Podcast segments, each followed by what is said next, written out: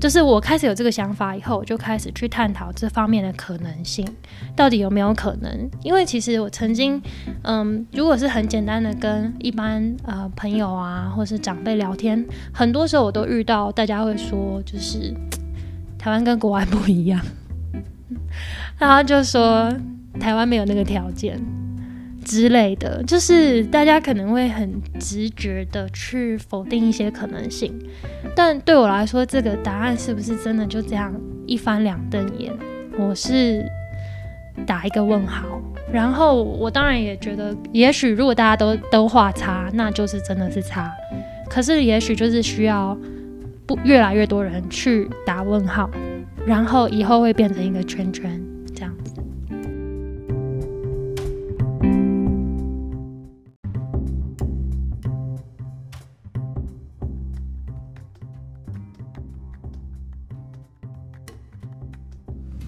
乌托邦是一本写于十六世纪的小说，小说家虚构了一个世界，表达对于当时英国社会的不满，却建构了一个和平、追寻理想的世界观。Joe and Mark 是两个学习城市规划背景专业的好朋友，虽然在不同的环境下受教育，但对于台湾更好的空间环境建设有所期许。那首先，我想要先问，就想要请你介绍一下自己，因为你的背景和呃经历都还蛮特别的，想要在这边先请你介绍一下自己。大家好，我是周。那我是在台湾生活到十六岁，那一直以来都是在台北生活。那我在美国是在西岸，呃，奥勒冈这边生活。那回到台湾以后，我主要投入的一些工作经验是跟区域规划相关，然后还有译文跟社区营造相关的工作，还有专案。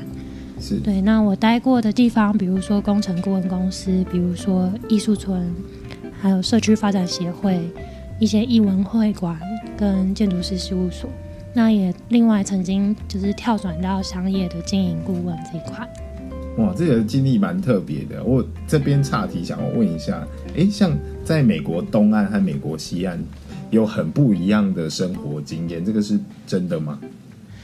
我觉得是真的。然后它其实也不局限于。美国东岸跟西岸，它其实比较像是，就是不只是东边跟西边的差异，而是它的城市的规模，还有它城市的文化，会造就其实在美国这么大的地方，每个地方的人文环境跟气氛是很不一样的。那我补充一下，就是因为我自己是生活在美国 Oregon 这个地方。那它是属于一个比较嬉皮的 的州，它是像刚刚说的 hipster。那我们大家其实比较崇尚的就是我们很爱好自然，然后对于呃整体环境，然后尤其是自然环境的整个保护的措施会比较严谨。嗯，呃，我们也非常的喜欢各种属于户外的运动休闲活动，这样。非常非常的特别的一个生活的一个经验和成长的经验。那我也先介绍一下我自己好了啊，我是 Mark，然后我是台南的小孩，然后从小到大都一直活在台南。那我在台南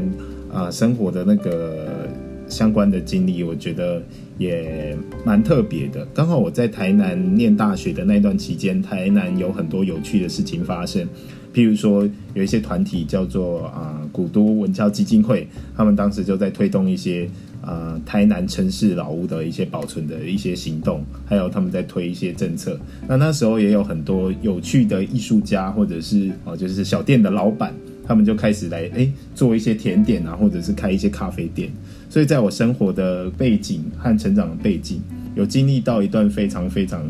可以说是台南的文艺复兴的那个情况。那台南也因为这样，这几年就是它的城市的这个特色就非常鲜明。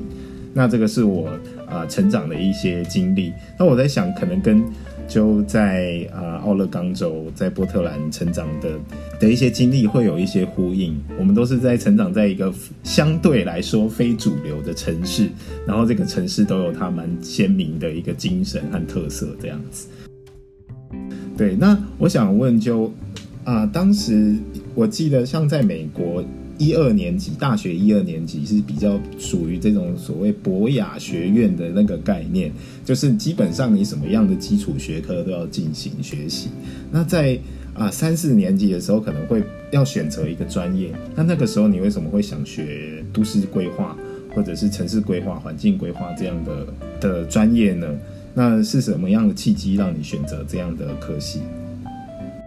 嗯，每个学校应该不太一样，但是我念的学校是可以接受你是用一般大一新生没有选系的状态就进入学校，然后你在第一年级、二年级的这个这两年间，你可以很自由的去探索你想要学的各种，呃，就是不同科系的课。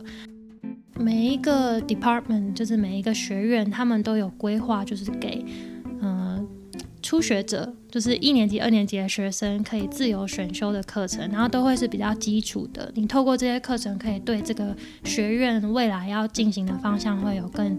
进一步的了解。然后你是可以就是跨科系的选。我自己本身就对可能环境空间有兴趣。那时候念的科系是一个叫做 Three PM 的科系，那这是简称，它实际上一个很长很长的名字叫做 Planning, Public Policy and Management，那就是呃规划，然后还有公共政策跟管理这样子。所以我那时候就是我不太确定是不是每个学校在属于呃都市规划上是这一个科系，在绿色交通这一块也有嗯比较强调。那另外就是，呃，刚刚这些其实都是比较像是学习这个概念，学习一些核心的价值。其实我们我们这个学院讲非常多的核心价值，呃，老师灌输我们很多他们认为一个都市或是一个区域应该要推进的方向，核心是永续发展。然后永续发展它它所涵盖的面向，刚刚说的就是呃土地、人跟经济。这三面要怎么样让它可能可以相辅相成的永续发展？有哪一些成功的案例？有哪一些失败的案例？然后它为什么失败？它为什么成功？这些是我们呃在课堂上不断讨论的。很多人会来问我，就不管是美国的同学问我，或是台湾的朋友问我，都会问我说：“你比较喜欢哪里？”就是我觉得这是一个很典型、非常非常典型。只要你曾经留学，或是你去外国游学一阵子，你遇到的人，他们发现哎你来自不同的地方，或是他们发现哎你去过不同的地方，就会问你你喜欢哪里。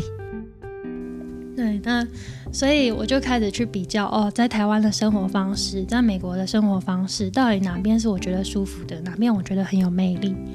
然后我就觉得，其实呃，美国的可能整体生活环境让我觉得非常舒适，但是台湾的文化的那个底蕴对我来说是非常有连接感，而且非常有很丰富的色彩，非常吸引人的部分。对，所以我后来我就决定我的答案就是我两边都喜欢，但是他们就是喜欢的内容是不一样的。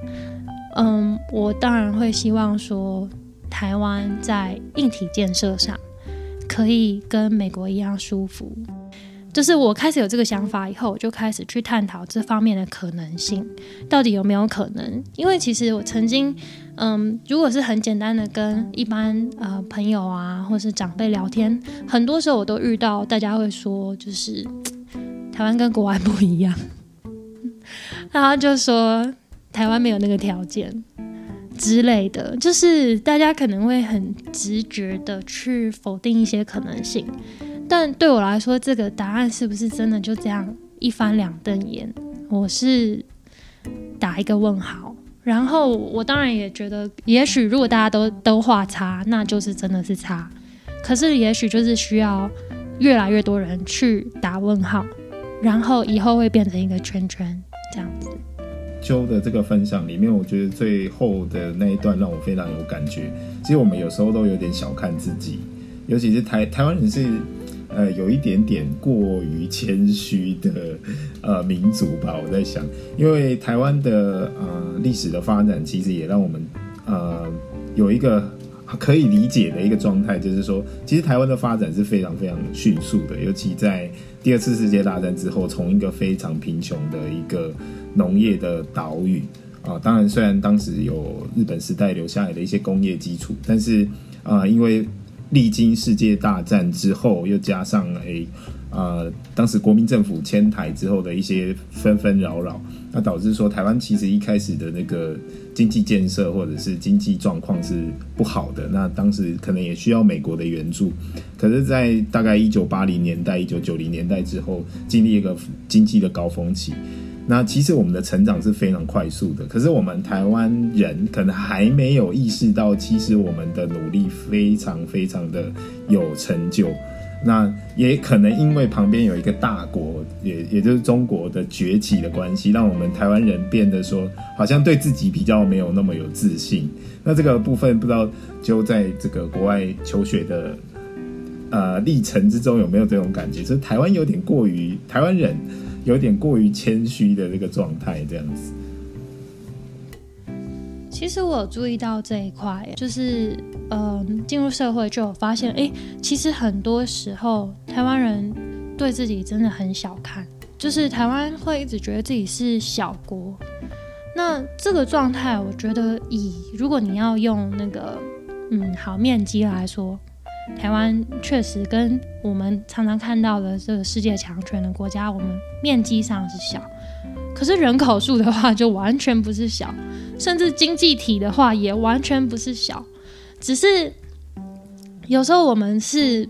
拿了一个真的是已经远离偏差值的国家，就是隔壁的那一个，然后拿它来跟我们比较，那确实就是。显得我们非常非常的小，可是就算是这样好了，我们如果是这个程度的小，我们其实还是胜过这个世界两百多个国家里面，我们胜过他们很多。而且就是以这现在这样的规模，我们可以达到的，我们可以促成的，我们可以就是进步的事情也非常非常多。我觉得如果用我们是小国这件事情去为所有其他的。呃，通往未来的道路去设路障，我觉得是很不合理的事情。